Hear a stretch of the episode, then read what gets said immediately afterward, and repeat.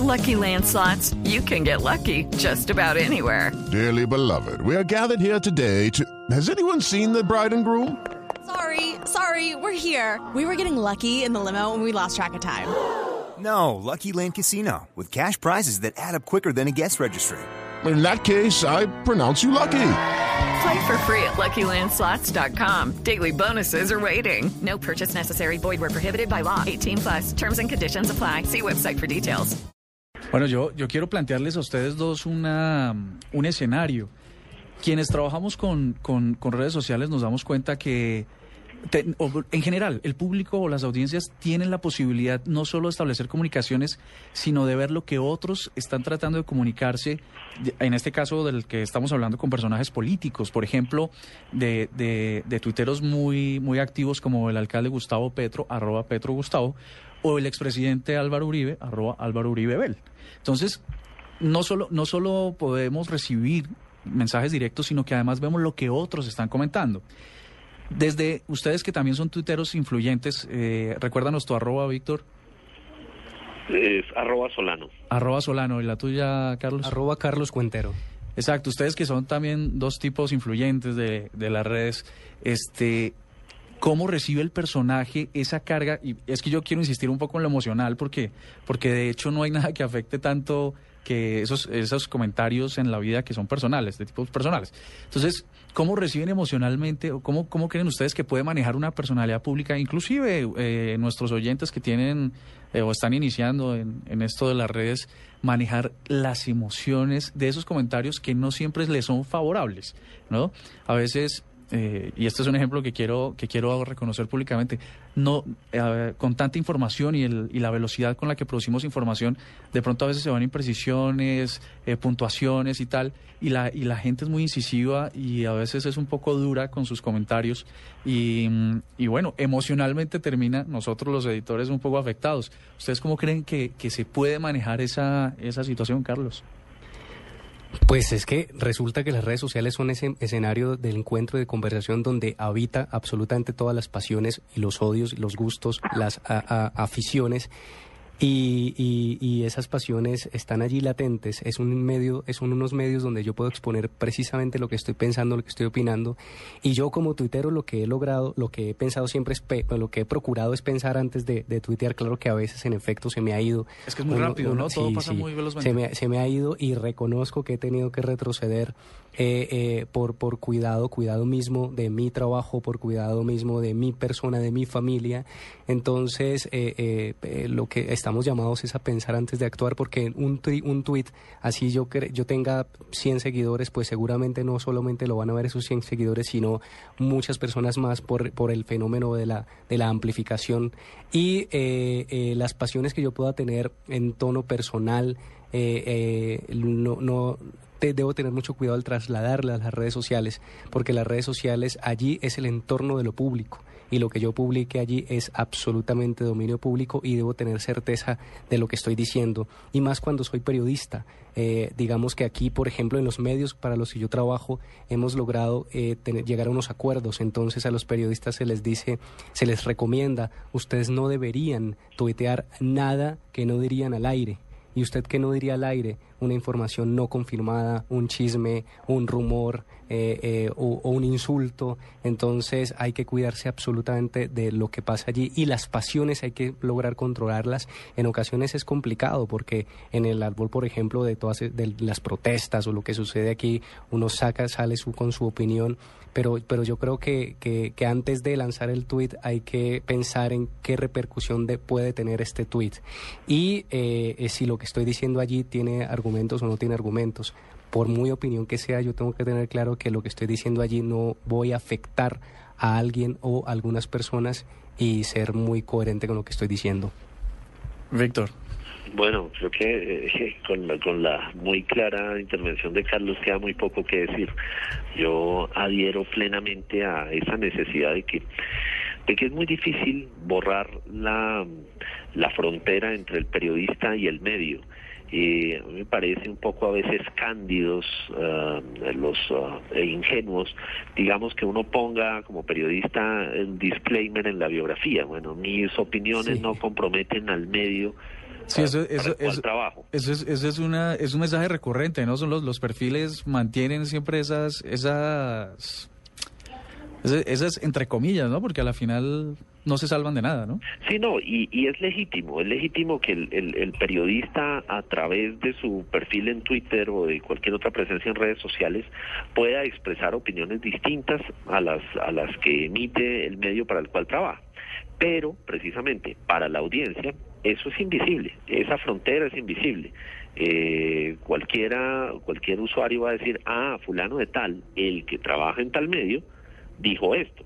No importa si lo dijo desde su plataforma personal. Entonces yo coincido con la con la recomendación que hace que hace Carlos de diría usted eso mismo al aire y esa me parece que es una pista muy clara para los medios sobre para los periodistas, perdón, sobre cómo proceder con su reputación online. Es decir, la reputación es algo que se construye en uh, años la, y, y, se destruye en segundos. Entonces, hay, uno tiene que ser coherente con lo que digo, lo que pienso, lo que hago y lo que siento, que es un poco como esa, esa mirada árabe, el saludo árabe, que, que, que, invita siempre a la coherencia. Y en las redes sociales, en todas mis participaciones públicas, yo debo tener coherencia en esas cuatro dimensiones. Entonces, pues eh, es muy difícil zafarse de la, de la emoción. Eh, y adicionalmente a los periodistas, pues claro, como decía Carlos, se lo cobran supremamente duro cualquier error. Inclusive aquellos que no ejercemos periodismo en medios masivos y tenemos algún tipo de notoriedad, pues también nos cobran cinco veces más caro cualquier error. Entonces tenemos la, la, la necesidad de ser absolutamente más responsables, ¿no? Bueno, yo, yo les, les quiero compartir una experiencia. No, Felipe había sido claro en, no mencionar el tema del paro, pero no es ajeno a, al tema digital. Y quiero traerles a, a esta discusión dos, dos eventos muy importantes. El primero es el efecto de, la, de las redes sociales para nuestros oyentes que de pronto no, no están muy metidos dentro de la onda digital.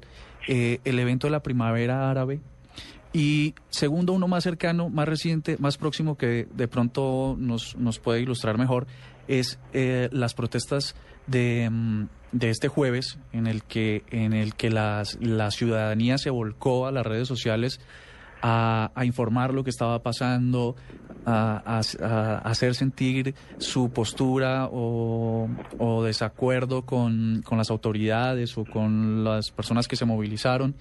Y ese efecto, ese efecto en masa, el que sirve para informar o que sirve para eh, sentar una postura, ¿Cuál es el fondo? ¿Cuál es el, el, alcance que tienen las redes sociales? Positivos, negativos, contras.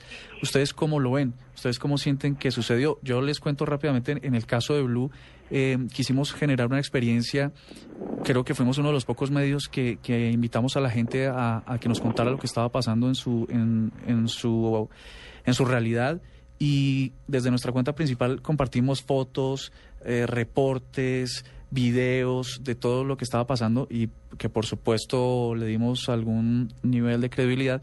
Resultó muy exitoso porque la gente empezó a establecer conversaciones por dónde se debería mover, por dónde debería pasar, por dónde no debería pasar, si debería ir a clase, no. ¿Ustedes cómo ven, eh, sobre, sobre todo en estos eventos tan importantes, el efecto de la gente en las redes? Eh, indudablemente la, la, lo que están haciendo los ciudadanos, eh, hay de todo podemos encontrar la fauna más variopinta eh, entre quienes están tratando de, de, incorporarle anarquía a todo el procedimiento, a lo que ha venido ocurriendo con, por ejemplo, el tema del paro horario nacional y quienes han buscado precisamente eh, perseguir soluciones eh, y estar incluso con posiciones eh, de centro.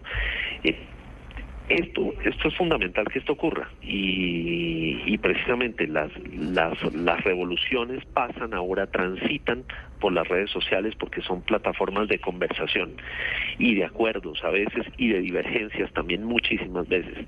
Entonces me parece muy positivo que esto ocurra, sencillamente es la expresión de la ciudadanía que lo habría hecho con redes sociales o lo, haría, lo habría hecho con megáfonos o lo habría hecho escribiendo en, las cavernas.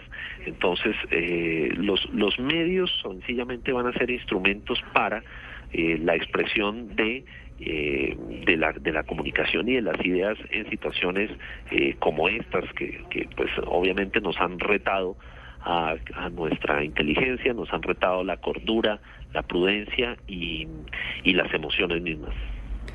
Yo, yo coincido con Víctor y les quiero contar también, por ejemplo, que yo estuve eh, eh, cubriendo como periodista eh, las protestas en la Plaza de Sol en Madrid, con donde inició todo el movimiento Los Indignados.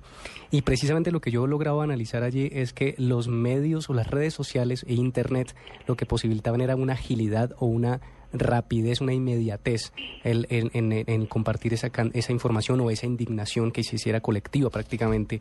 En otros momentos de la historia quizá nos hubiéramos tardado un poco en congregarnos. Ahora con un tweet o con un post en Facebook nos encontramos en la esquina, en la plaza, en la Plaza Sol en este caso, y se logró concentraciones absolutamente eh, eh, eh, pues admirables. Eh, eh, lo, que pudo, lo que pudo suceder. Esto mismo está sucediendo en Colombia en, en distintos momentos, ¿no? No solo podemos hablar de este paro agrario, sino que cada vez más cada protesta que, que ocurre en Colombia tiene eh, un asidero precisamente en las redes sociales y allí estamos nosotros, los medios de comunicación, estamos consultando permanentemente cuáles son esas pasiones, esos odios o esas frustraciones o esas propuestas de esos usuarios inconformes, de esos usuarios indignados que están movilizando precisamente a los, a los usuarios en torno a algunas causas.